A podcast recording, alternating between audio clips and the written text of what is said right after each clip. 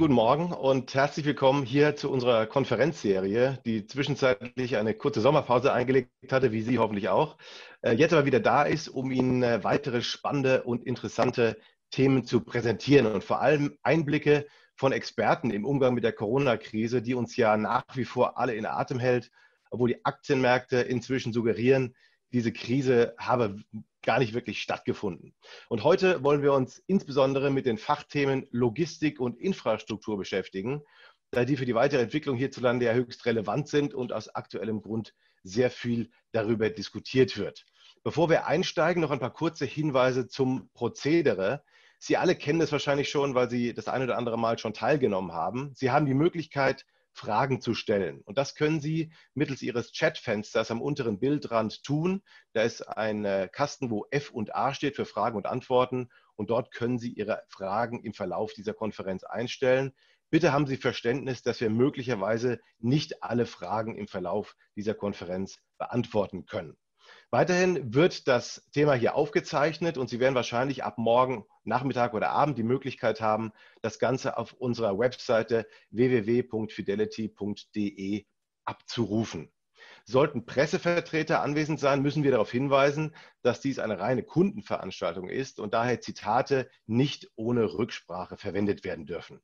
Steigen wir jetzt ein und ich freue mich sehr, dass wir heute einen ausgewiesenen Experten für das Thema äh, Infrastruktur und Logistik bei uns haben, Professor Dr. Rüdiger Grube, der aktuell unter anderem Aufsichtsratsvorsitzender der Hamburger Hafen- und Logistik AG ist, des Verkehrstechnikkonzerns Foslo sowie der Bombardier Transportation Deutschland GmbH.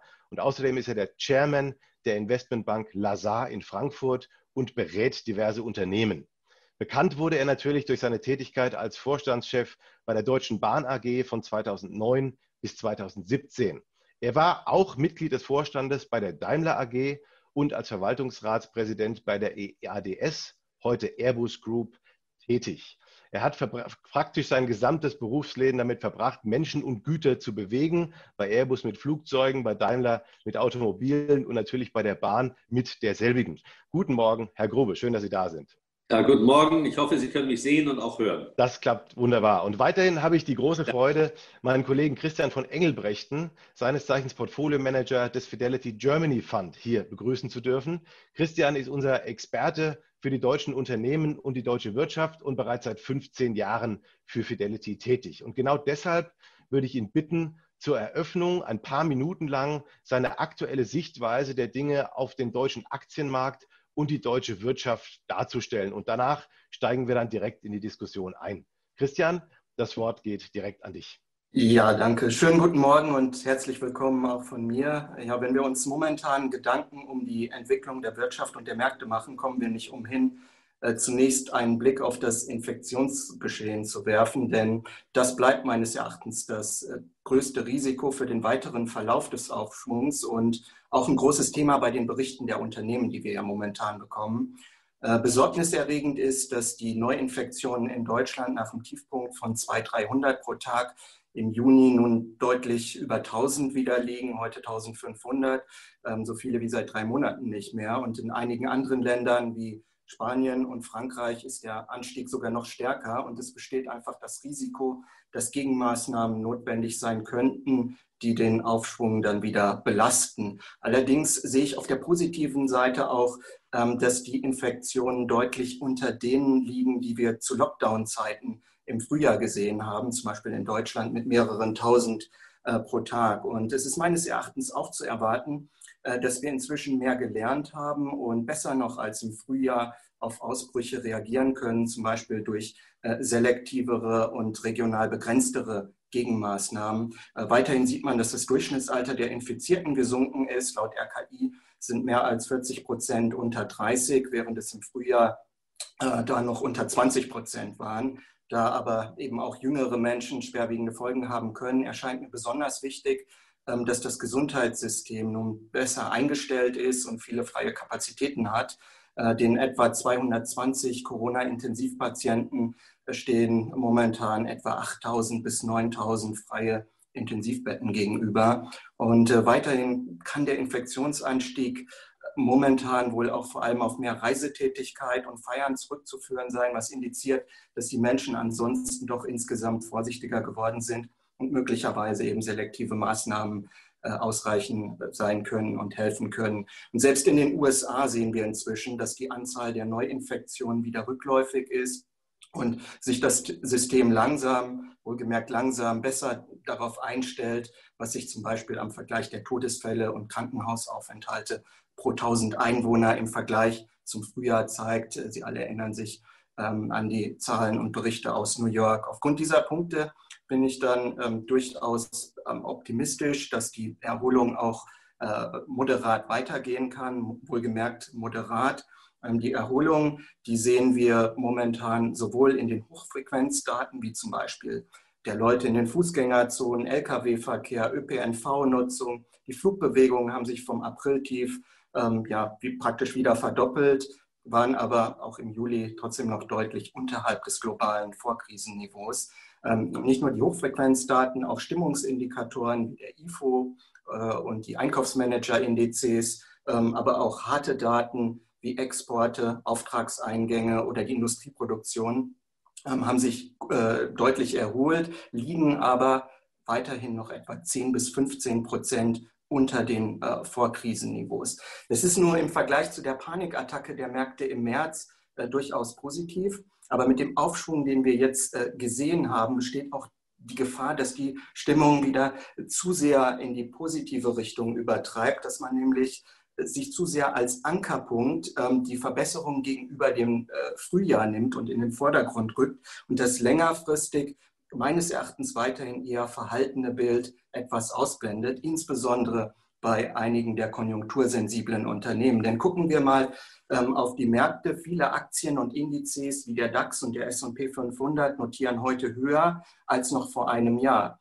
Ähm, bei den Bewertungen das Kurs-Gewinn-Verhältnis des DAX ist jetzt bei über 16 ähm, was sich mit einem langfristigen Durchschnitt, seit es den DAX gibt, seit 1988, äh, mit etwa 14,5 vergleicht. Und da ist auch die New Economy Blase mit eingerechnet. Wenn man die ähm, rausrechnen würde, wäre die Prämie momentan sogar noch etwas höher. Wenn die Bewertungen überdurchschnittlich sind, stellt sich die Frage, ähm, ob sich denn die Situation der Unternehmen im Vergleich zum letzten Jahr, im Vergleich zur langfristigen Sicht verbessert hat. Und während man das für einige Unternehmen durchaus mit Ja beantworten kann, zum Beispiel vielen Technologieunternehmen, Gesundheitsunternehmen, wage ich das doch für viele gerade konjunkturabhängigere Unternehmen äh, zu bezweifeln. Viel der Verbesserungen, die wir im Moment sehen, sind meines Erachtens auch Basiseffekten äh, zu verdanken. Wenn ein Unternehmer heute gefragt wird, für den IFO-Index zum Beispiel äh, sind die Aussichten günstiger, gleich oder ungünstiger. Genau das wird ja in der Umfrage gemacht. Äh, dann hat man natürlich viele, die nach dem Schock im Frühjahr sagen günstiger. Über die Nachhaltigkeit und das Ausmaß der Verbesserung besteht dann aber immer noch eine gewisse Unsicherheit. Und äh, auch bei den harten Wirtschaftsdaten, äh, nicht nur Stimmungsindikatoren, äh, ist es eben so, wenn man von extrem schwach auf schwach geht, äh, ist es natürlich eine deutsche, deutliche Verbesserung. Ja. Beispiel US-Arbeitslosigkeit, runtergegangen wieder von 14,7 Prozent auf 10,2 Prozent.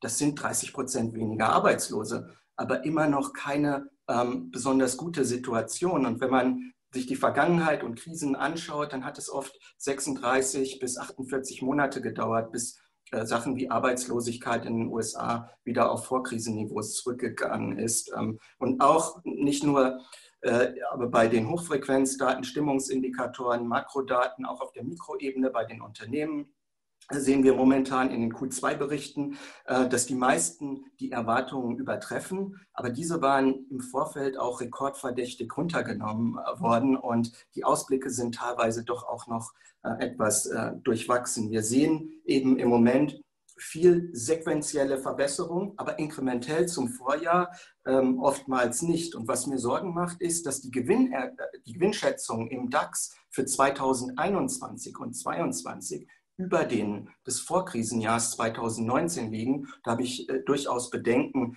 dass das ähm, bei vielen Unternehmen erreicht wird und sehe daher im zweiten Halbjahr bei vielen Unternehmen Enttäuschungs- und Rückschlagspotenzial. Ähm, einige Risiken, Die könnten sich später noch dämpfend auswirken, wie zum Beispiel die Insolvenzanmeldungen, die momentan ja sogar oder wie äh, zuletzt äh, zumindest lagen sie noch niedriger als im letzten Jahr. Es hat Stundungen gegeben, Rückzahlungen von Krediten, die eben in der Zukunft erst äh, stattfinden müssen. Ähm, Kurzarbeiterprogramme laufen in einigen Ländern in Europas in den nächsten ähm, Monaten aus. Wir haben Fragezeichen, ob die Nachfrage nun auch Schritt hält. Denn was wir momentan sehen, ist auch ein Basiseffekt, dass teilweise Leger wieder aufgefüllt werden und die Angebotsseite ihre Produktion wieder hochfährt. Und ein Risiko ist, dass höhere Arbeitslosigkeit oder die Sorge vor äh, Arbeitslosigkeit ähm, mit einer höheren Sparquote auch zu Konsumzurückhaltung ähm, führen können.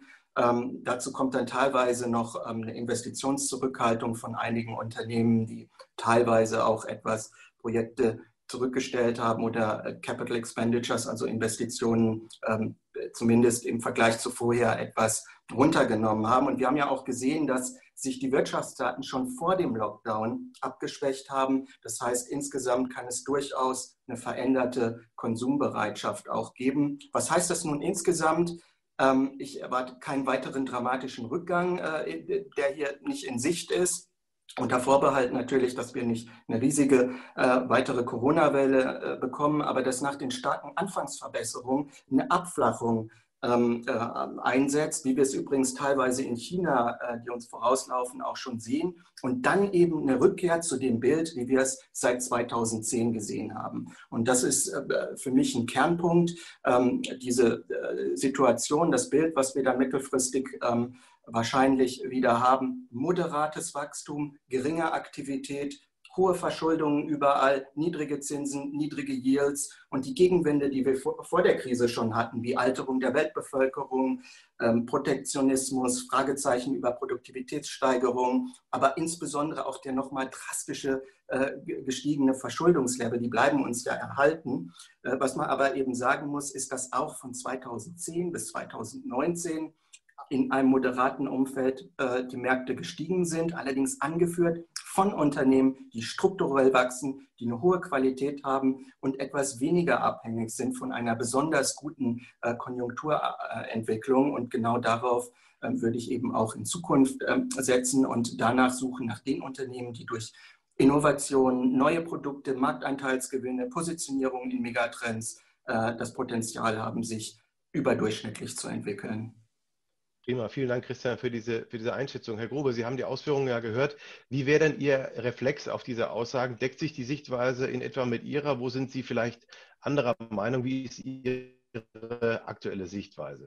Herr von Engelbrecht, herzlichen Dank. Äh, in vielen Bereichen sind wir natürlich deckungsgleich in der Einschätzung. Aber lassen Sie mich durchaus auch ein paar Worte sagen, denn die durch das Coronavirus ausgelöste Krise ist für uns Wirtschaft, aber auch in der Politik wirklich ein ultimativer Stresstest. Die wichtigste Fähigkeit, die die Unternehmen jetzt lernen müssen, ist eine sogenannte, wie ich sie formuliert habe, Ungewissheitskompetenz. Also wer weiterhin träumt, äh, irgendwann Sicherheit und Planbarkeit herstellen zu können, der wird zunehmend aus meiner Sicht scheitern. Es geht künftig nicht mehr darum, Krisen zu bewältigen, sondern Krisen zu bestehen, manchmal auch Krisen zu überstehen. Nehmen Sie mal die Finanzkrise 2008, 2009, die hat uns gefordert, aber die Corona-Pandemie 2020 überfordert uns schlichtweg. Wir haben über 70 Jahre, haben wir letztendlich immer von zwei Annahmen gelebt. Die erste Annahme war, dass man im Regelfall äh, in einem Unternehmen durch ein gutes Management letztendlich die Unsicherheit reduzieren kann und dass man im besten Fall dann sogar Planbarkeit äh, hat. Und der zweite, äh, die zweite Annahme war, dass man in einem Ausnahmefall sich vom Management sogenannte Worst-Szenarien erarbeiten lässt, von denen man dann eigentlich meistens gesehen hat, dass sie in der Form gar nicht so schlimm eingetreten sind. Selbst wenn Sie mal davon ausgehen, äh, dass wir ja auch Vorbeben hatten. Es ist ja nicht so, dass äh, Corona jetzt die erste Krise ist. Nehmen Sie den Terroranschlag am 11. September 2001 oder die SARS-Pandemie 2002, 2003 oder die Weltfinanzkrise 2008, 2009 oder äh, die Nuklearkatastrophe von Fukushima 2011. all diese Themen haben eigentlich die beiden Annahmen, die ich eben dargestellt habe, und nach denen wir beruflich äh, im Unternehmen sozialisiert worden, nie außer Kraft gesetzt. Die Botschaft war eigentlich immer in der Vergangenheit, Sicherheit ist irgendwie immer machbar und auch herstellbar.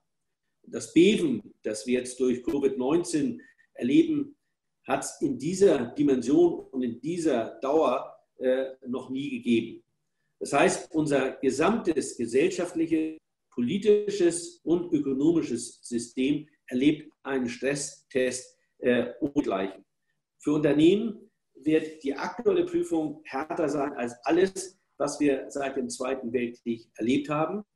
Wir reden hier über Größenordnungen, die weit jenseits dessen, was wir aus der Finanzkrise kennen. Und in Zeiten der Ungewissheit ist kaum mehr planbar, aber umso mehr müssen wir gestalten. Und das haben übrigens auch bei aller Tage schon in den ersten Wochen der Corona-Krise einige gezeigt.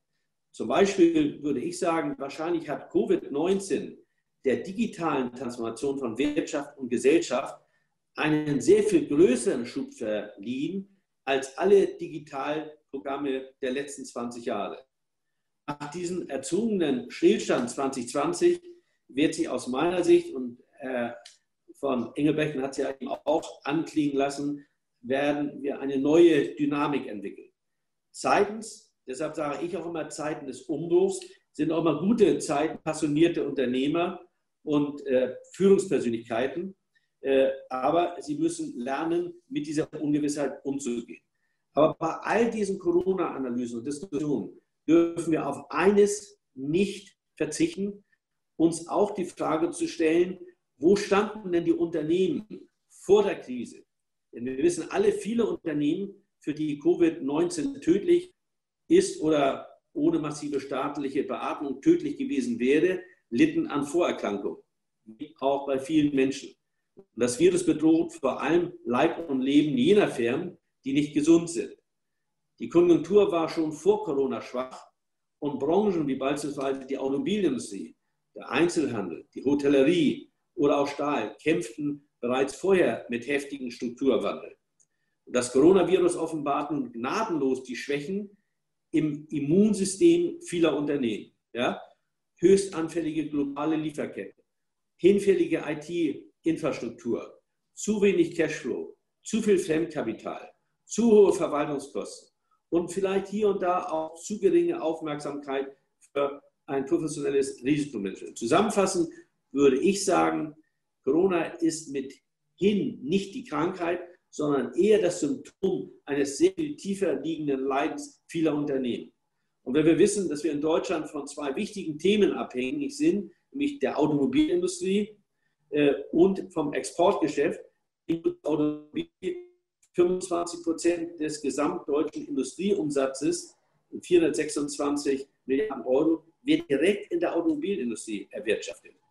14 Prozent aller Mitarbeiter, gewerbliche Mitarbeiter arbeiten heute äh, in der Automobilindustrie. Das heißt, die deutsche Automobilindustrie ist sowohl gemessen an der Wirtschaftskraft als auch an der Anzahl der Beschäftigten die wichtigste Industrie Deutschlands. Und hier erleben wir gerade eine Kombination von gleichzeitig mehreren Krisen. Das ist die Strukturkrise, die im Wesentlichen äh, durch Technologie ausgelöst wurde, Digitalisierung, Elektromobilität, autonomes Fahren. Dann, was kommt nach der Ion-Lithium-Batterie, äh, wann kommen wir zum Wasserstoff? Das sind alles enorme Investitionen, mit denen traditionelle Unternehmen erstmal fertig werden müssen, geschweige von der Zuliefererindustrie. Dann haben wir die Konjunktursituation, ausgelöst im Wesentlichen durch China. Äh, und last but not least natürlich zusätzlich jetzt noch die äh, Veränderungen, die durch Covid-19 einsetzen. Also Sie sehen, die Wirtschaft kämpft unterschiedlich stark aber die großen Bereiche, von denen wir heute abhängig sind, bis hin zum Export, das sehen wir schon erheblich kritisch zurzeit. Vielen Dank, Herr Grobe. Sie haben schon sehr viel vorweggenommen und sehr viele Themen angerissen, die wir jetzt vielleicht im Detail nochmal besprechen wollen. Ich würde gerne vielleicht zunächst mal auf das Thema Logistik eingehen. Und äh, Sie haben ja schon relativ früh im März davon gesprochen, dass Logistikunternehmen sehr stark unter der Krise leiden werden. Jetzt hat sich abgezeichnet, dass äh, Unternehmen teilweise Einbußen von 80 Prozent verzeichnen. Wie groß sind die Herausforderungen, vor der die deutsche Logistikbranche derzeit steht und welche Bereiche Luftfahrt, Schienenverkehr, Seefahrt sind aus Ihrer Sicht da am stärksten betroffen? Also es ist natürlich von Branche zu Branche sehr unterschiedlich. Äh, die Luftfahrt ist natürlich katastrophal und Sie wissen, äh, die Luftfracht war für mich in den letzten 30 Jahren immer der Indikator, der Frühindikator weltwirtschaftliche Veränderungen. Und wenn Sie sehen heute Luftfracht minus 80 Prozent, dann ist das natürlich desaströs. Nehmen Sie die Seefracht. Äh, die Seefracht ist ein bisschen verzögert, beispielsweise hier in Hamburg angekommen, weil so ein Schiff aus Asien äh, mindestens sechs Wochen unterwegs ist. Und wir haben ja letztendlich die Welle erst in China erlebt. Und als die dort langsam wieder zur Normalität zurückkehrten, war die Krise dann bei uns. In der Seefracht haben wir, wenn ich mal den Containerumschlag nehme, weltweit bis 16,2 Prozent. Wenn ich den Umschlag nur auf Europa beziehe, sind das minus 21,3 Prozent. Wenn ich die äh, Trade Line nehme, äh, sag mal Nordwest, also aus USA nach Europa 16,7 Prozent und das ganze skandinavische und Baltikum, diese Region hat minus 32,3 Prozent gehabt, was die Seefahrt. In der Landfracht, Landfracht findet ja nur hier in Europa statt, in Deutschland roundabout. Äh, ich bin auch Beiratsvorsitzender eines Logistikunternehmens. Äh, dort muss natürlich auch von Unternehmen zu Unternehmen der eine stärker digitalisiert, der andere weniger stark äh, digitalisiert, der andere arbeitet schon mit Plattformen, der andere nicht Plattformen. Es stellt sich aber deutlich heraus, der, der seine Prozesse digitalisiert und automatisiert hat, der sein Kostengebilde gut im Griff hat, äh, kann schneller auf, ich sage mal, die schnelleren Märkte reagieren, auf die Veränderungen reagieren, sodass ich sage, in der Landfracht sehe ich ungefähr so in den ersten Halbjahren Minus von 15 Prozent. Und im Schienenverkehr ist es auch sehr unterschiedlich. Nehmen Sie zum Beispiel mal die Deutsche Bahn. Dort ist der Schienengüterverkehr äh, teilweise 60 Prozent eingebrochen. Äh, jetzt muss man dazu sagen, der Schienengüterverkehr war mit wenigen Ausnahmen bei der Deutschen Bahn nie profitabel. Äh, jetzt haben Sie gerade in diesen Tagen gelesen, eine Milliarde minus. Äh, das ist natürlich katastrophal, aber Sie müssen auch genau hinschauen, was dort gemacht wird. Zum Beispiel die Deutsche Bahn macht ein Drittel Ganzzüge, ein Drittel äh, Kombiverkehre und ein Drittel Einzelwagenverkehre. Und andere Wettbewerber, wie zum Beispiel Italien und auch in äh, Frankreich, haben sich lange aus dem Einzelwagenverkehr verabschiedet, weil das ein wahnsinnig aufwendiges Geschäft ist und damit wird kein Geld verdient. Das Geld, was sie mit Ganzzügen und mit Kombizügen verdienen, äh, versenken sie eigentlich mit Einzelwagen wieder. Nur der Einzelwagenverkehr in Deutschland ist eine wichtige, ein wichtiger Säule, eine wichtige Säule für äh, den Export, ja, gerade für die sehr mittelständisch geprägte Industrie in Deutschland. Wenn Sie zum Beispiel andere Wettbewerber sehen, die Metans, die Metans ist ein Bahnunternehmen für Schienengüterverkehre und gehören zur HALA, zur Hamburger Hafen- und Logistikgesellschaft, machen auch ungefähr 500 Millionen Umsatz. Äh, die sind nach wie vor profitabel, obwohl sie auch einen Einbruch von roundabout 8,5 äh, Prozent haben. Also der Einbruch ist geringer und zweitens äh, sind sie einfach von der Kostenseite und von den Prozessen besser aufgestellt. So, das ist vielleicht mal ein kurzer Abriss, äh, wie ich zurzeit die äh, Logistik sehe. Insgesamt meine ich, wird es äh, als Folge auch jetzt von Covid und der gesamtwirtschaftlichen Entwicklung, werden wir in den nächsten Jahren eine Konsolidierung der Logistikunternehmen und Aktivitäten erleben. Vielen Dank, Christian. Äh, aus deiner Sicht vielleicht, du hattest ja vorhin schon angedeutet, wie die Halbjahresberichte der Unternehmen so sind. Wie, wie siehst du die Logistikbranche und vielleicht auch darüber hinaus die deutsche Unternehmenslandschaft momentan, was die ähm, Ergebnisse betrifft und, und die Zukunftsaussichten aktuell? Wie ist deine Einschätzung? Ja, nachdem jetzt fast alle Unternehmen berichtet haben, kann man sagen, dass etwa zwei Drittel äh, die Erwartungen äh, geschlagen haben, um circa 10 Prozentpunkte. Äh, bei den Gewinnen. Ähm, das heißt aber, dass die Gewinne statt 50 bis 60 Prozent nur 40 bis 50 Prozent eingebrochen sind im, im zweiten Quartal. Und man muss einfach hierbei anmerken, dass die Erwartungen im Vorfeld im Extrem nach unten geschraubt äh, wurden.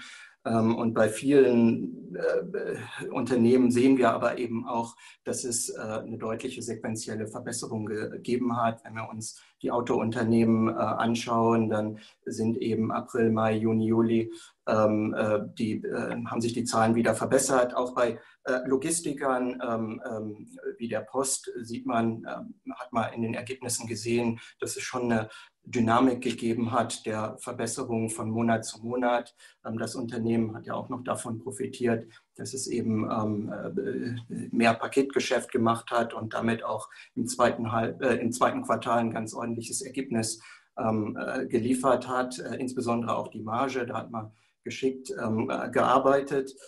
Die Ausblicke sind sehr unterschiedlich, aber insgesamt wird im Durchschnitt für den DAX immer noch 25 Prozent Gewinnwachstum, äh, Gewinnrückgang dieses Jahr erwartet, ähm, während äh, viele äh, Verbesserungen in den Raum stellen, gibt es aber auch Unternehmen aus dem Chemiebereich zum Beispiel, die kaum äh, Verbesserungen fürs dritte Quartal erwarten. Von daher auch hier eben ein sehr ähm, durchmischtes Bild und man muss weiterhin sehr selektiv und individuell in die Unternehmen reinschauen. Darf ich da vielleicht noch ganz kurz äh, aus meinen Branchen vielleicht kurz noch was ergänzen. Nehmen Sie mal die Hala in Hamburg, äh, ein Unternehmen mit normalerweise roundabout 1,4 Milliarden Umsatz. Äh, wir haben jetzt einen 9,4% Rückgang im Umsatz, 9,4 Prozent im Umsatz im ersten Halbjahr. Das EBIT äh, ist um 51,5 Prozent zurückgegangen. Das heißt, man muss wirklich, wie Herr von Engelbrechten sagt, wirklich sehr, sehr genau sich die einzelnen Unternehmen anschauen dann natürlich auch die Liquidität. Äh, denn äh, Sie wissen, in diesen Tagen, das weiß ich auch aus der Weltwirtschaftskrise 2008, 2009, haben wir den Satz geprägt, äh, Cash in the Tash is the name of the game. Also wer heute nicht liquiditätmäßig ausreichend aufgestellt ist, seine Governance reißt, kommt in große Schwierigkeiten. Äh, und von daher bin ich eigentlich stolz, dass wir zum Beispiel bei der HALA, wir hatten äh, Ende April eine Liquidität von 250 Millionen. Wir haben sogar unsere Liquidität jetzt in dem ersten Halbjahr nochmal gesteigert auf 296 Millionen.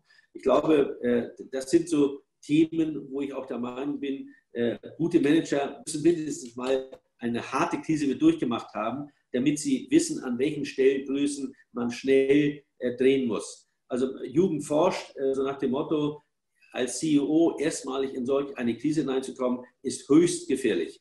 Ja, in der Tat. Das ist eben auch das, was wir jetzt von vielen Unternehmen gesehen haben, ähm, dass eben äh, einige Punkte erstmal im Vordergrund äh, standen, wie äh, zunächst mal Sicherheit der Mitarbeiter und Kunden natürlich und die Geschäftskontinuität dann zu sichern, aber eben genau das, was Sie sagen, auch, dass die Liquidität sehr, sehr weit im, im Vordergrund steht und eben das hier erstmal zur Sicherung ähm, sich genau angeguckt wird und äh, auch äh, angepasst wurde bei den Unternehmen. Und das ist natürlich auch eine wichtige Aufgabe für uns als Analysten und Fondsmanager, reinzuschauen, wie die Unternehmen, wie resilient sind die nicht nur auf der Umsatzseite, aber dann eben auch, wie hoch sind die einzelnen Fixkostenblöcke, äh, wie stark füttert sich eben dann möglicherweise unter unterschiedlichen Szenarien auch ein Umsatzrückgang auf die Gewinne und äh, Cashflows äh, durch. Und ähm, genau das ist es eben, was man dann auch als Fondsmanager sich ganz genau anschaut.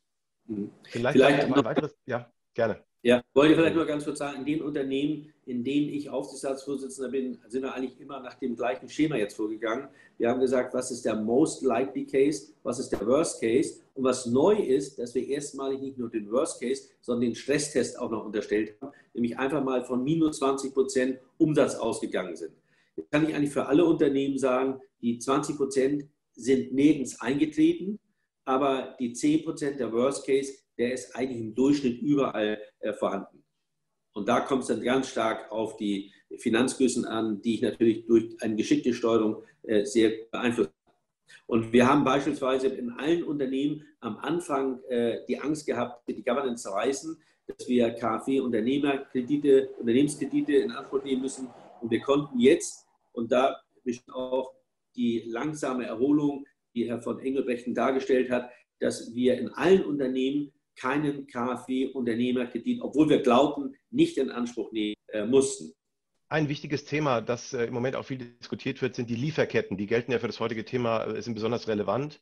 Und Sie haben eine sehr interessante Aussage gemacht, Herr Grobe. Sie haben Zweifel geäußert, ob sich in der Hinsicht der Veränderung von Lieferketten sich dauerhaft etwas ändern wird. Sie haben gesagt, äh, wir wissen aus Erfahrung, dass bei einer Normalisierung der Situation alles wieder zum Alten zurückkehrt und sich wieder alles am Kostendruck ausrichtet. Wird mhm. insofern auch für die Logistikbranche nach der Krise wieder alles beim Alten sein oder glauben Sie doch, dass sich die eine oder andere Veränderung bei den Lieferketten ergeben wird? Also was sich mit Sicherheit äh, verändern wird, ist, äh, dass jeder der überleben wird, gemerkt hat, warum er die Chance hatte zu überleben. Weil er nämlich seine Prozesse und die Netze entsprechend digitalisiert hat. Er hat auf Plattformen ist er zurückgegriffen. Er hat äh, seine, äh, seinen, seinen ganzen administrativen Bereich, seine Disposition völlig anders gestaltet. Und deshalb glaube ich, ja, der Mensch und auch Prozesse neigen dazu, immer wieder wie eine Kugel in das alte Loch zurückzugehen. Aber äh, die cleveren Logistiker haben durch diese Krise gemerkt, dass sie sehr viel besser vom Wettbewerb absetzen, wenn sie ihre Netze auslasten und die Netze, die eine Grundbedingung ist, um wirtschaftlich zu sein, um sie auszunutzen, kann ich nur heute, indem ich alles vernetze, alles mit Sensorik versehe und voll digitalisiere. Das heißt, also diese Krise, das habe ich ja eingangs auch gesagt, ist, glaube ich, das wahrscheinlich beste Programm gewesen, um die Digitalisierung äh, schnellstmöglichst und schneller als sonst wohl gewesen wäre, äh, abzuwickeln. Ich habe ja nicht umsonst gesagt, dass die digitale Transformation von Wirtschaft und Gesellschaft durch diese Krise einen viel größeren Schub verliehen wurde als alle Digitalprogramme vorher. Und da ist die Logistik natürlich an vorderster Stelle, weil Logistik, wie gesagt, nur wirtschaftlich ist, wenn sie möglichst voll automatisiert ist, miteinander verbunden ist und die Prozesse schnell und hoffentlich auch dann automatisch ablaufen. In dem Zusammenhang würde ich gerne Christian nochmal fragen, wie, wie Christian die deutsche Unternehmenslandschaft hinsichtlich der Veränderung der Lieferketten beurteilt. Es gibt ja unterschiedliche Aussagen zu dem Thema und vor allem, weil wir sehr exportorientiert sind und Deutschland stark natürlich auch von Lieferketten abhängt insgesamt. Wie, wie ist deine Einschätzung, wie das Deutschland betrifft? Ja, also äh, eine gewisse Deglobalisierung und damit ein geringer Welthandel ist eigentlich schon seit Jahren ein Thema und äh, mit dem zunehmenden Protektionismus wird sich da wahrscheinlich auch nicht ganz so viel dran ändern. Ähm, wenn ich zurückdenke, vor zehn Jahren hatte ich noch Charts in Präsentationen drin, die die Outperformance des Wachstums des Welthandels gegenüber dem Wachstum des globalen Bruttoinlandsprodukts über Jahrzehnte äh, gezeigt hat. Ähm, lange Zeit hatten wir da einen Faktor von 1,6. Äh, und das hat sich in den vergangenen Jahren etwas geändert, ist aber meines Erachtens eher ein kontinuierlicher Trend. Ich denke jetzt für die großen Lieferkettenanpassungen aus Corona ist es noch etwas früh, da was genaueres drüber zu sagen. Ähm, ich denke, die Unternehmen waren jetzt erstmal mit anderen Themen beschäftigt, wie gerade angedeutet Sicherheit, Liquiditätssicherung, Sicherstellung des operativen äh, Betriebs, als dass jetzt schon ganz große Investitionsentscheidungen getroffen wurden. Ähm, das würde ich eher in sechs bis zwölf Monaten äh, erwarten, ähm, aber wahrscheinlich auch nicht in dem ganz großen Umfang. Ähm, die Vorteile, die uns die Globalisierung äh, gebracht haben, sind, glaube ich, äh, für viele so groß, dass ich nicht denke, die Unternehmen werden das wieder deutlich zurückdrehen, zurückfahren. Ich bezweifle auch, äh, dass die Konsumenten bereit sind, ähm, deutlich mehr für Produkte zu bezahlen, ähm, sodass die Produktion äh, wieder in Deutschland stattfindet. Von daher, ähm, ja, das ist ein äh, kontinuierlich, das können Sie dazu nehmen zu den Gegenwinden, die wir ohnehin eben haben, weswegen ich vom moderaten Wachstum ausgehe. Aber das wird sich erst noch zeigen in den nächsten Monaten dann, ja. Hier kommt noch ein ganz wichtiges Stichwort aus dem Publikum und eine Frage, die ich gleich mal vielleicht an beide richten darf. Äh, Stichwort Wettbewerbsfähigkeit. Der Euro hat jetzt sehr stark zugelegt gegenüber dem US-Dollar in der letzten Zeit. Und die Frage erstmal vielleicht an Herr Grube, ähm, inwieweit schwächt das äh, die, die deutschen oder europäischen Unternehmen im globalen Wettbewerb? Naja, je schwächer der äh, Euro, desto günstiger ist natürlich der Export. Wir kennen das von Airbus her. Ja, wenn der Euro schwach war, haben wir dadurch auf den Weltmärkten sehr viel wettbewerbsfähiger auftreten können. Äh, beim Automobil genauso. Äh, was mich eigentlich äh, viel mehr im Moment beschäftigt, ist die Frage, die hohe Abhängigkeit. Nehmen Sie mal die Primärhersteller in Deutschland. VW hat heute eine Abhängigkeit von 40 Prozent vom chinesischen Markt. Ja, das ist schon, also fast jedes zweite Auto wird in China verkauft. Daimler von 27 Prozent, BMW von 24 Prozent. Jetzt schauen Sie mal an, die wirtschaftliche Entwicklung der OECD-Staaten. Die hängt direkt am Fliegenfänger der Chinesen. Schauen Sie mal die Kreditvergabe der Chinesen an und dann können Sie fast die Linie seit ein paar Jahren darüber legen, wie der wirtschaftliche Verlauf der OECD-Länder ist. Und wir sind heute bereits in einer so großen Abhängigkeit, was China betrifft, in vielen Bereichen, die wir auch von heute auf morgen nicht abstellen können. Nur die Chinesen sind in einer sehr viel besseren Situation als wir, weil äh, Präsident Xi hat ja äh, China 2025, also Made in China, äh, ausgerufen. Und sie werden sich von ausländischen Lieferketten, nämlich von dem Geschäft, was wir nach China zum Beispiel an Teilen exportieren, immer mehr unabhängig machen. Und das wird natürlich der Wirtschaft sehr stark schaden. Und wenn die Wirtschaft nicht exportiert, dann hat die Logistik ein Problem und und und. Das ist also eine ganze Kette, die dann sozusagen sich äh, negativer entwickeln wird. Und ich sehe auch durch den Konflikt mit USA, durch die Pandemie jetzt mit Covid-19, ein selbstbewusstes Auftreten der Chinesen, die groß genug sind, auch eigene große Märkte haben, dass sie sich von den Weltmärkten unabhängiger machen. Christian, wie wäre deine Einschätzung? Ja, also ich, äh, ähm, äh, gerade im Hinblick auch auf die Währung, ähm, ich denke, man sollte generell ähm, die Anpassungsfähigkeit der deutschen Unternehmen nicht unterschätzen. Ja, gerade wenn die Währungsentwicklung eher äh, langsamer abläuft ähm, und Zeit da ist, darauf sich einzustellen. Ähm, äh, schauen Sie, ähm, als ich im Jahr 2001 in New York studiert habe, war der Euro-Dollar bei 0,9 und hat in den Folgejahren dann aufgewertet auf 1,50 äh, ungefähr oder noch höher, um 60 Prozent. Und trotzdem ähm, haben die deutschen Unternehmen es geschafft, zu wachsen. Ähm, und ähnlich war es äh, mit den zwischenzeitlich starken Rohstoff- und Ölpreiseinstiegen. Ja. Ähm, wir sind auch aus der Finanzkrise 2008, 2009, ähm, wenn man sich die Gewinnentwicklung äh, anschaut, äh, im Vergleich zu vielen anderen Ländern gut rausgekommen. Und das ist eigentlich etwas, ähm, was ich auch langfristig eben schon immer wieder sehe, insbesondere durch äh, den starken Mittelstand, äh, den wir haben, der immer wieder äh, Lösungen findet, ähm, wo Unternehmer ja auch mit ihren eigenen Existenzen dranhängen und immer wieder in der breiten Masse eben dann ähm, sich gut entwickeln können. Schauen wir zurück, vor 20 Jahren waren die Bruttoexporte zum Bruttoinlandsprodukt in Deutschland bei etwa 25 bis 30 Prozent äh, um die Jahrtausendwende, nicht bei den 45 bis 50 Prozent, wie wir sie jetzt haben. Der Konsum äh, damals war schwach zur Jahrtausendwende, sodass sich die deutschen Unternehmen angepasst haben und auf Wachstumsregionen auch verstärkt im Ausland ausgerichtet äh, haben. Und dann ist der Anteil der Exporte auch stark gestiegen. Es ist ein Beispiel dafür, ähm, dass ich schon äh, den äh, Optimismus habe, ähm, dass wir es schaffen, uns auch mit der veränderten Rahmenbedingungen ähm, einzustellen. Und unterstützt wird das momentan auch durch im internationalen Vergleich guten Möglichkeiten der Unterstützung durch den Staat. Und ich denke, diese Wettbewerbsfähigkeit Deutschlands und der deutschen Unternehmen, die wird auch immer wieder bestätigt, wenn wir uns die jährliche Studie des, Studie des World Economic Forum angucken,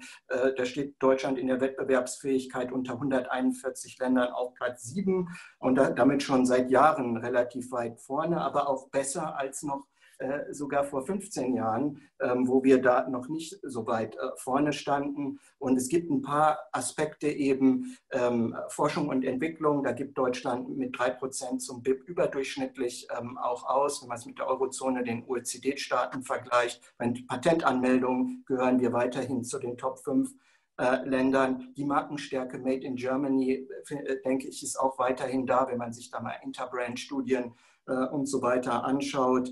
Ähm, und äh, ja, ich denke, es gibt eine ganze Reihe an Punkten, die mich da äh, durchaus auch weiterhin optimistisch machen ist also quasi in der Form noch verkraftbar. Gibt es vielleicht einen Ausblick deinerseits, wo du die Währungsentwicklung hinlaufen siehst? Glaubst du, der Dollar schwächt sich noch weiterhin ab und damit wird der Gegenwind ein bisschen stärker? Vielleicht eine ganz kurze Antwort, wie du da ähm, ne, die, die Prognosen siehst an der Stelle. Äh, ehrlich gesagt, ich habe keine wirkliche äh, Währungsprognose. Ähm, das interessiert mich eigentlich, wenn ich in die Unternehmen investiere, auch nicht ganz so groß, wenn es da jetzt keine extremen äh, Bewegungen gibt, denn ähm, äh, ich möchte Unternehmen im Portfolio drin haben, die nicht deswegen sich gut oder schlecht entwickeln, weil vielleicht die Währung gerade mal besser oder schlechter läuft oder irgendein anderer externer Faktor, sondern mir kommt es darauf an zu sehen, ähm, wer hat die Kraft im Wettbewerb, Marktanteile zu gewinnen ähm, unter unterschiedlichen Szenarien, wer hat Innovationen und neue Produkte und kann von daher aus sich selbst heraus durch die Positionierungen, die vorgenommen werden, eben ähm, äh, überdurchschnittlich wachsen und einen überdurchschnittlichen hohen Return on Invested Capital auch nachhaltig erzielen. Ja, Herr Grube, ich würde gerne auf das Thema Staatshilfen mal zu sprechen kommen. Und äh, ja. die Lufthansa hat ja jüngst mit Milliardenhilfen bekommen. Bombardier, äh, bei der Sie ja den Aufsichtsrat vorsitzen, hat auch Großbürgschaften des Bundes und der Länder bekommen in Höhe 750 Millionen Euro. Deutsche Nein, Bahn. Nicht bekommen, der Antrag. Beantragt, Entschuldigung. Beantragt. Genau, das, das so viel, so viel Zeit. Stabilisierungsfonds. Ja, mhm. und die Deutsche Bahn hat in schwierigen Zeiten auch staatliche Finanzspritzen erhalten. Sie haben sich seinerzeit auch dafür stark gemacht, die Bahn zu privatisieren. Droht jetzt der Logistikbranche ein wachsender staatlicher Einfluss? Und wie sehen Sie generell das Thema Staatsbeteiligung in der Privatwirtschaft? Äh, eher das Modell stiller Teilhaber oder tatsächlich Ausübung des Stimmrechts äh, von Seiten der staatlichen Institutionen? Also grundsätzlich muss man natürlich sagen, alle drei Beispiele, die Sie genannt haben, haben völlig unterschiedliche Symptome und auch eine unterschiedliche äh, Herkunft. Nehmen Sie Deutsche Bahn. Die Deutsche Bahn ist immer 100 Prozent äh, in den Händen äh, des, der Regierung des, des Staates gewesen. Äh, hier kann ich nur sagen, eine ganz klugen Dinge waren 1994, nämlich die Bahnreform, die damals von äh, Bundeskanzler Kohl durchgeführt wurde. Zehn Jahre vorher hat Helmut Schmidt mal gesagt, äh, Deutschland kann sich nicht zwei Pleitegeier leisten, nämlich die Bundeswehr und die Bundeswehr. Bahn. Aus der Bundesbahn ist dann die Deutsche Bahn geworden mit der Vereinigung äh, des östlichen Teils. Und da war wirklich der Schlüssel zum Erfolg, dass wir eine Aktiengesellschaft wurden. Und mit der Aktiengesellschaft wurde nicht mehr die Verantwortung beim Verkehrsminister gesucht, der jede Investitionsentscheidung gemacht hat, sondern der Vorstand war dafür zuständig. Das war der Schlüssel zum Erfolg, warum die Deutsche Bahn sich auch zu einem wirtschaftlichen Unternehmen entwickelt hat. Die Covid-Pandemie hat natürlich jetzt etwas ausgelöst, wo der Verkehrsminister mit dem Vorstand entschieden hat, Verfügbarkeit geht vor Wirtschaftlichkeit. Ja, dann müssen Sie sich nicht wundern, wenn ein Unternehmen so in diesem desaströsen Zustand ist, wie es zurzeit die Deutsche Bahn ist. Aber das ist politisch so initiiert. Jetzt komme ich zur Lufthansa. Die Lufthansa hat natürlich auch zu viel Speck mittlerweile angesetzt gehabt, aber die Lufthansa ist ja trotzdem ein tolles und wettbewerbsfähiges Unternehmen, auch wenn man das vergleicht. Äh, da finde ich das völlig in Ordnung, dass äh, der Staat hier Hilfen anbietet, weil sonst die Insolvenz droht oder die Insolvenz 100 Prozent kommen wäre. Trotzdem sage ich, kann man Olaf Scholz und seinen Staatsräten und Sekretären nur immer wieder daran erinnern, Politik ist was anderes als ein Unternehmen zu leiten. In der Politik geht es um Kompromisse, geht es um gute, abgewogene, möglichst breite Schichten äh, zu treffen, die sich auch mit den Entscheidungen äh, da wohlfühlen. Unternehmen ist das anders. Das habe ich ja nun hautgenau, hautgenau, hautgenau auch erlebt. Also wenn ich zum Beispiel einem bei Schenker ein Gehalt zahlen wollte, was in der Branche üblich ist, ja, dann hat der zuständige Verkehrsminister oder der Staatssekretär zu mir gesagt, das sind Gehälter, die zahlen wir nicht. Er hat gesagt, ja, dann sollten wir uns am besten von diesen Dingen verabschieden. Dann war die Antwort, dann suchen wir den Zweitbesten ja, kann mit einem Wettbewerbsunternehmen nichts erreichen. Da sehen Sie aber schon die Mentalität, die ist völlig anders. Also ich sage ja, Hilfen in solchen Tagen sind notwendig, aber Vater Staat sollte sich möglichst schnell wieder äh, rausnehmen und sollte möglichst keine Leute in den Aufsichtsrat schicken. Ja, nehmen Sie mal die Lufthansa. Ne? Die Lufthansa, 100 Flugzeuge. Von 763 Flugzeugen wollen Sie auf 663 zu gehen. Pro Flugzeug können Sie rechnen, werden 100 Menschen gebunden oder 100 Arbeitsplätze. Das sind 10.000 Menschen. Das ist, weiß Gott, nicht genug. Aber die Politik würde, wenn sie im Aufsichtsrat sitzt, pausenlos daran ändern, Erhalt von Arbeitsplätzen und, und, und. Das ist ja auch politisch richtig, aber wirtschaftlich führt das nicht zum Ziel. Ähm, vielen Dank. Lassen Sie uns in Anbetracht der Zeit auch noch aufs Thema äh, Infrastruktur zu sprechen kommen. Sie sagten mal in einem Zusammenhang mit Ihrem Aufsichtsratsvorsitz bei Foslo, eine leistungs fähige und effiziente Infrastruktur ist wesentliche Grundlage jeder modernen Gesellschaft und nicht zuletzt auch zentrale Voraussetzung für deren wirtschaftlichen Erfolg. Deutschland ist wirtschaftlich erfolgreich ähm, und jetzt fragt sich wegen oder trotz seiner aktuellen Infrastruktur. Wie sehen Sie das Thema Infrastruktur in Deutschland aufgestellt und wie systemrelevant sind aus Ihrer Sicht die verschiedenen Bereiche der Infrastruktur in Deutschland? Ja, also die, die, das kann man, glaube ich, ganz allgemein sagen, das ist auch Politik so bestätigt worden, dass die Bereiche der Infrastruktur, ob Sie Schieneninfrastruktur nehmen oder die Seehäfen äh, oder die Luftfahrt, das ist systemrelevant. Ja, und äh, alle haben ja auch versucht, ihre Geschäfte, ihre operativen Bereiche alle aufrechtzuerhalten. Wir hatten zum Beispiel hier im Hamburger Hafen nicht eine Stunde Ausfall. Wir haben alles bereitgestellt und ohne Schwierigkeiten. Und Deutschland ist ja grundsätzlich ein Land, und das zeichnet uns ja auch aus, und das ist ja auch eine wichtige Voraussetzung, um als Exportland erfolgreich zu sein, ist die Infrastruktur. Aber ich muss wirklich ganz klar adressieren, und das auch sehr kritisch, dass wir viel zu langwierige Planungs- und Genehmigungsverfahren haben und auch zum Beispiel nehmen Sie die digitale Infrastruktur, ja, dass man heute noch nicht mal im Auto äh, ungestört telefonieren kann, geschweige bei der Bahn. Ja, das sind Dinge in einem Land wie Deutschland, die gehen einfach die Gründlichkeit, mit der jedes Infrastrukturvorhaben in Deutschland verzögert, teilweise sogar behindert wird, bedroht äh, das Wachstum der Wirtschaft und auch den Wohlstand. Und die Industrie sieht hier eine ernste Gefahr für die Wettbewerbsfähigkeit der deutschen Häfen. Ich bin der Letzte, ja, der dafür, äh, dass die Bürger beteiligt werden. Sie kennen das Thema Stuttgart 21. Aber es kann nicht sein, wenn Sie das Baurecht haben, dass dann nochmal alles hinterfragt wird, Sie einen Stresstest, eine Bürgerbefragung machen müssen und, und.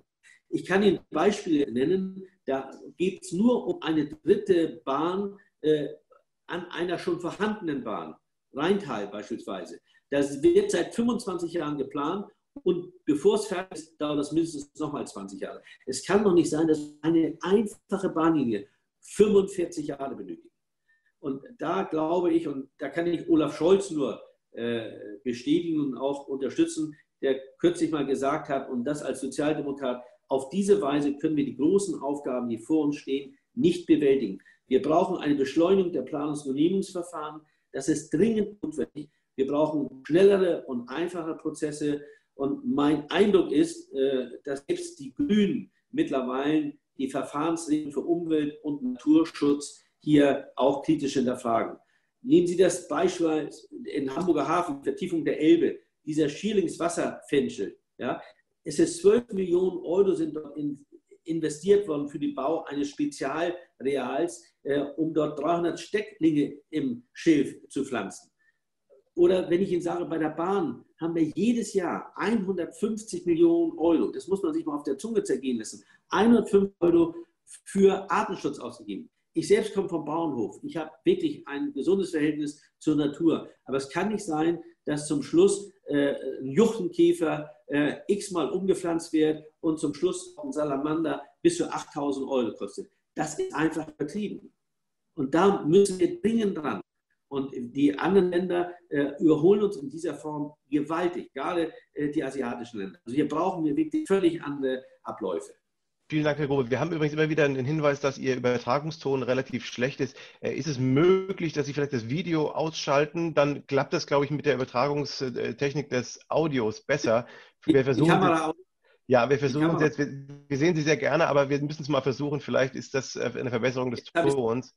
Ja, ich, ich denke, es ist besser. Wir machen es gleich mal den Versuch. Ich frage gerade mal den Christian von Engelbrechten eine kleine Replik auf das Thema Wettbewerbsfähigkeit. Wir hatten es vorhin ja schon mal angesprochen, Christian, insgesamt in Deutschland. Wie siehst du das Thema grundsätzlich jetzt aufgrund auch der Infrastruktur, der, der, der Modernität und auch der Frage, was wir vom Zuschauer bekommen haben, auch die sehr starke Abhängigkeit von der chinesischen Volkswirtschaft letzten Endes äh, von Deutschland? Ist da ein Risikofaktor gegeben für die Zukunft? Ja, also erstmal ähm, würde ich das auch äh, unterstützen, was Herr Gruber eben gesagt hat hinsichtlich eben Bürokratie und Planungsverfahren. Und ich bin sehr gespannt, äh, inwieweit uns Tesla äh, da jetzt den Weg weist, äh, dass es möglicherweise eben äh, auch schneller gehen kann und wir das äh, dann in Zukunft auch anderweitig schneller ähm, ähm, schneller umsetzen können, äh, andere Sachen. Ähm, ich denke äh, eben, dass die Wettbewerbsfähigkeit insgesamt ähm, gut ist, ähm, äh, dass dass Deutschland eben anderen Ländern hinterherhinkt. Diese Bedenken sind schon im Grunde Jahrzehnte alt und kommen immer wieder hoch. Aber unser Vorteil ist eben der starke Mittelstand mit Tausenden von Unternehmen und Unternehmern, die immer wieder mit neuen Innovationen gekommen sind. Und ähm, auch wenn wir nicht die ganz großen äh, Netzwerkunternehmen haben, die immer in den Köpfen drin sind, ähm, bei den Tausenden von Unternehmen, äh, die wir eben äh, im Mittelstand haben, äh, wo Inhaber äh, an langfristige Wohlergehen denken, kommen auch äh, bisher immer wieder Innovationen raus. Und die Beispiele, ähm, äh, habe ich ja gerade auch schon genannt, die wir aus der Vergangenheit ziehen können ähm, äh, zur Wettbewerbsfähigkeit. Und äh, da äh, denke ich, sind wir weiterhin ganz gut aufgestellt. Ähm, äh, klar ähm, ist natürlich schon so, dass ähm, China äh, inzwischen sehr, sehr wichtig geworden ist. Es ist unter den Top drei Handelsnationen etwa mehr als acht Prozent, glaube ich, der Exporte äh, und auch bei den Ergebnissen der Unternehmen sehen wir, dass teilweise 30, 40 Prozent der Gewinne inzwischen ähm, dort generiert werden. Ähm, das ist natürlich zweischneidig zu sehen, ist auf der anderen Seite eben auch eine Chance, denn dass äh, die chinesische Mittelschicht weiter wächst und damit eben auch weiterhin äh, nicht nur in China, aber in Gesamtasien eben eine Nachfrage nach Gütern äh, äh, wahrscheinlich weiter hoch sein wird, das ist ja auch etwas, was uns positiv äh, zugutekommt. Äh, und von daher ähm, ja, sehe ich das auch durchaus positiv, dass wir äh, den Anteil äh, dort haben. Und was man aber auch nie vergessen darf, ist, ähm, äh, auch die äh, relative Stärke des deutschen Konsumenten. Also wenn wir mal das Bruttoinlandsprodukt äh, zerlegen und uns die Wachstumsraten über die letzten Jahre angucken, dann war auch der deutsche Konsument ein ganz guter Beiträger ähm, und der hat nicht diese Schwankungen, wie, wie wir es teilweise im angloamerikanischen Raum sehen, aber ähm, ich sehe das auch eher positiv, dass eine gewisse Stabilität hier uns auch im, im Vergleich hilft. Wunderbar. Vielen Dank. Wir kommen ganz langsam zum Ende. Deswegen nochmal die Aufforderung an das Publikum. Bitte, wenn Sie noch Fragen haben, bitte stellen Sie die gerne in das Fragentool ein. Die werden wir dann nochmal adressieren. Mich interessiert jetzt nochmal sehr stark das Thema 5G. Äh, beim Thema Infrastruktur natürlich extrem wichtig. Herr, Herr Grobe, wie relevant und wie wichtig ist der Ausbau 5G für die deutschen Unternehmen? Und eine zweite Frage vielleicht gleich damit verknüpft. Es gab ja auch sehr starke Diskussionen um die äh, Wettbewerber oder um die die Service Provider, die 5G bei uns bereitstellen. Huawei aus China ist ja ein ähm, führendes Unternehmen, bei dem es immer wieder Diskussionen gibt, ob man äh, dieses Unternehmen beteiligen sollte. Und ähm, Huawei ist ja schon in unseren alten Mobilfunknetzen vertreten, aber ob sie eine weitere Rolle spielen sollten beim Thema 5G. Wie, wie beurteilen Sie dieses Thema? Also erstens, Huawei ist schon so stark bei uns vertreten, dass ich gar nicht von heute auf morgen darauf verzichten kann. Gehen Sie nur mal zu Herrn Höttgens, zur Telekom, dann werden Sie sehen, wie intensiv dort schon Huawei äh, eingebaut werden. Das Gleiche trifft auch die Deutsche Bahn und auch andere Unternehmen zu. Das heißt, äh, wir sind da schon so fortgeschritten, dass diese Diskussion nicht flüssig ist, aber sie kann nicht von heute auf morgen zurückgedreht werden. Ich kann dazu nur sagen, natürlich, jede Abhängigkeit ist immer äh, zu hinterfragen und dass die Chinesen immer noch einen zweiten Sinn im Hinterkopf haben, das wissen wir auch. Ich selbst äh, habe fünf Jahre in Peking in China gelebt und weiß, dass die Chinesen natürlich diese Dinge ganz anders steuern, auch dazu eine ganz andere persönliche äh, Empfindung haben. Ja, die sind da nicht so sensibel, wie wir es teilweise sind. Also deshalb sage ich, ja, Unabhängigkeit muss erhalten bleiben. Aber wir sind in diesen Dingen schon gar nicht mehr unabhängig. Aber wenn es möglich ist, sollten wir da durchaus eine gewisse bessere Balance schaffen. Zur Frage 5G, das ist eigentlich ganz offen. 5G ist dringend notwendig. 10.000 äh, äh, Watt pro Sekunde ist wichtig, denn äh, nehmen Sie mal das, bestimmte Techniken funktionieren gar nicht ohne 5G. Nehmen Sie das autonome Fahren. Wenn die Automobilindustrie und wir auch das autonome Fahren wenn wir das weiter vorantreiben wollen, wenn wir daran wirklich der Technologie verwerten und sein wollen weiterhin, äh, dann müssen wir 5G äh, haben. Ohne 5G lässt sich diese Welt nicht in der Form vernetzen, wie es dringend notwendig ist, mit den entsprechenden Sicherheitsmaßnahmen. Vielleicht noch eine Anschlussfrage. Außer 5G, welche Projekte sehen Sie am essentiellsten an in Bezug auf die Infrastruktur Deutschlands? Was ist am dringendsten zu tun, auch aus Sicht der Unternehmen für äh, Thema Infrastruktur? Also erstmal in Deutschland die alle dringendst überholt werden müssen. Also das, was wir haben, in Ordnung bringen. Zweitens, äh, dass wir dringendst äh, die Planungs- und Genehmigungsverfahren äh, reduzieren. Aber natürlich sind so Dinge wie Bürgerbeteiligung wichtig, aber es muss auch mal einen Abschluss geben und dann muss man exekutieren können und nicht bis ins Unendliche diskutieren. Ich glaube, wenn wir diese beiden Dinge schon in den Griff bekommen, dann machen wir schon einen gewaltigen Schritt nach vorn. Und die sind dringend notwendig. Christian, vielleicht noch eine Frage an dich. Jetzt auch das Thema eher Konsum vielleicht in Deutschland in den Vordergrund zu bringen. Ähm, der Konsum ist ja durchaus bedeutend für die deutsche Wirtschaft. In den USA ist der Anteil an Konsum natürlich noch größer am Bruttosozialprodukt. Wie siehst du die Relevanz äh, der Konsumorientierung der deutschen Wirtschaft im Vergleich zum Beispiel gegenüber den Exporten? Vielleicht nochmal als Abschlussfrage an dich. Ja, eigentlich so ähnlich wie gerade schon ein bisschen äh, angedeutet. Ähm, äh, wir haben nicht den hohen Konsumanteil ähm, wie vielleicht ähm, andere Länder, zum Beispiel die USA. Von daher ist es etwas weniger wichtig, aber eben auch weiterhin wichtig. Und ich denke, dass der Konsum in den vergangenen Jahren gezeigt hat, dass er eben ein relativ stabiler Beiträger ist, ähm, auch für die deutsche Wirtschaft und ähm, ja, auch im äh, Vergleich der Länder der deutsche Konsument, ähm, was eben seine äh, praktisch seine Bilanz, seine Verschuldung angeht, sich eher positiver darstellt als viele andere, äh, als in vielen anderen Ländern. Das setzt sich dort eben fort äh, von dem, was wir auch auf Staatsebene äh, teilweise sehen. Und ähm, ja, ich bin da äh, eher auch konstruktiv, ähm, dass das durchaus eine Stütze ist. Ja.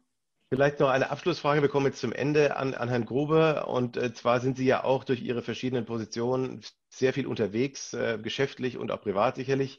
Ähm, haben Sie Ihr Reiseverhalten verändert? Also gezwungenermaßen wahrscheinlich natürlich schon, aber die Frage ist, wird sich das Reise- und Mobilitätsverhalten der Menschen über Corona hinaus dauerhaft verändern? Glauben Sie, dass in Zukunft vielleicht weniger Geschäftsreisen passieren werden, eben durch die Dinge, die wir jetzt gerade hier tun, Videokonferenzen und ähnliches? Wie ist Ihre Einschätzung äh, zu diesem Teil der deutschen oder der insgesamt der globalen Wirtschaft? Ja. Also erstens, äh, mein Reiseverhalten hat sich natürlich völlig verändert. Ich saß sonst jeden Tag im Flugzeug oder jeden Tag in der Bahn und das habe ich wirklich auf ein Minimum reduziert. Ich sitze maximal noch einmal in der Woche im Flieger und vielleicht ein bis zweimal maximal, wenn überhaupt, in der Bahn. Äh, man merkt, äh, von Engel Rechner hat es vorhin ja gesagt, die Frequenz bei der Bahn nimmt wieder deutlich zu. Ich bin beispielsweise am letzten Samstag von Mannheim nach Hamburg. Der Zug in Mannheim ist gar nicht abgefahren, weil er zu 200 Prozent überfüllt war und Corona hin oder her, nichts mehr gemerkt. Ich kann nur sagen, in der Corona-Zeit habe ich deutlich effizienter und produktiver gearbeitet. Ich habe sonst am Tag allein, wenn Sie von Hamburg nach Frankfurt fliegen und abends wieder zurück sind, fünf Stunden Reisezeiten weg. So, diese fünf Stunden habe ich in der Corona-Zeit mehr gearbeitet und nicht sondern wirklich aktiv, sodass ich sage, das war sehr viel produktiver, effizienter und das werde ich auch in Zukunft anders machen. Aber ich weiß auch, der Mensch hat eine Neigung, ich habe es vorhin schon mal gesagt, die Kugel läuft immer wieder ins Loch. Wenn mal ein Impfstoff da ist und wir die Covid-19-Krise ein bisschen verdrängt haben, glaube ich, werden wir relativ schnell wieder in alte Gewohnheiten zurückfallen. Ich persönlich habe mir vorgenommen, das ein bisschen disziplinierter in Zukunft zu machen. Das sehe ich ganz genauso und wir können es wiedergeben. Bei uns war das in der Zeit des Homeoffice auch so, dass die Effizienz deutlich zugenommen hat und äh, hoffentlich können wir Teile davon beibehalten für die ja. weitere Zukunft. Wir müssen langsam zum Ende kommen. Vielen Dank, Herr Grobe. Sie müssen in die nächste Aufsichtsratssitzung, glaube ich. Äh, vielen Dank ja. für Ihre wertvollen Einsichten, dass Sie heute für Fragen und Antworten zur Verfügung gestanden haben. Äh, herzlichen Dank, Christian von Engelbrechten, auch für deine Einschätzung, für deine Kommentare. Wir freuen uns sehr, dass wieder zahlreiche Zuschauer hier teilgenommen haben und hoffen, dass Sie das nächste Mal wieder bei uns dabei sind. Die etwas etwas schlechtere Ton- und Bildqualität heute bitten wir zu entschuldigen, aber das kriegen wir das nächste Mal hoffentlich wieder etwas besser hin. Aber wie gesagt, auch die technische Infrastruktur ist nicht immer perfekt, da gibt es Verbesserungsbedarf. Vielen Dank an Sie beide, einen schönen Tag noch.